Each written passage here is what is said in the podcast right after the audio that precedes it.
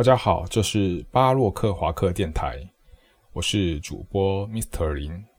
啊，欢迎来到今天我们巴洛克华克电台的第二集。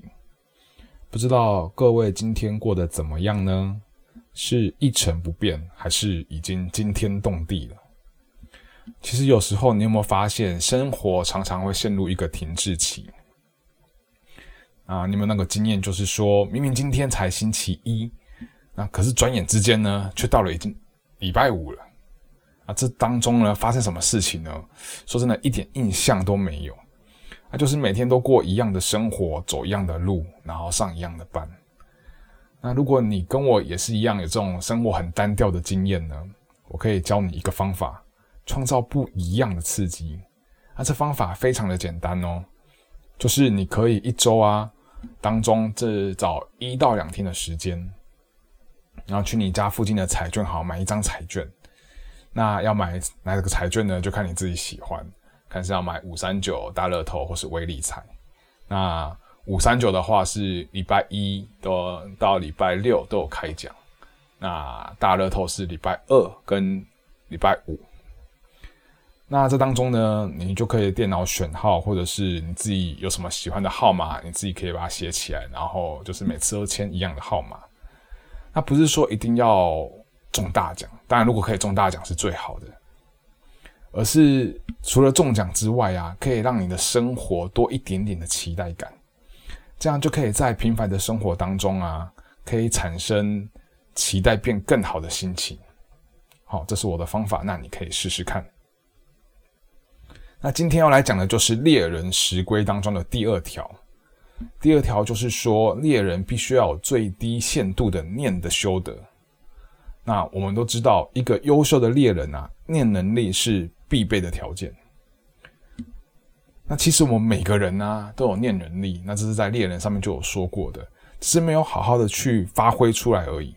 其实气场就是一个人的念能力的展现。你有没有发现，有些人他即使什么都不做，只要站在那边或是坐在那个地方。他的气场就很强，你就是无法忽视他。以海贼王的角度啊，这就是霸王色的展现。他打扮或许很普通，然后他长相可能也不突出，可是就是有很强烈的存在感在那个地方。那我就有个经验啊，过去我在当兵的时候，由于我们的单位比较特殊，一个单位啊，它分了好几个工作组，那每个工作组的组长的军阶也都是上校。当然，各个工作组的组长啊，有的是个性好的，那有的是比较暴躁的。那我个人是在 B 组，我们的组长的个性是都还不错。那之前就是有听说，就是 C 组的组长非常的严格，做事情都是风声鹤唳，他底下的干部啊，每一个都怕他，怕他怕的要死，每一个都哀哀叫。那我以前只有听说，只有耳闻，但是。却从来没有见过这个西组的组长到底是长什么样子。后来有一次啊，在我们办公室里面呢，看到一个陌生人大摇大摆的就这样晃过去。那我只这样瞟一眼而已，我没有看过到他的军阶，可是我看到他的气场，就感受到他的气势跟他走路的姿态啊，我的的身体的本能反应就隐隐约觉得说，这个人有可能就是习组的组长。那我就赶快去问其他学长，果不其然，就是他本人。那赶快啊，就是可以躲他多远就闪多远这样子。有些人存在感就是这么的强烈。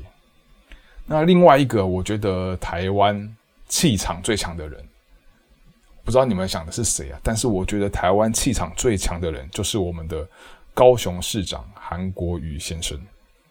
啊，大家不要以为我是韩粉哦，我先澄清一下，我不是，我是钢铁韩粉啊。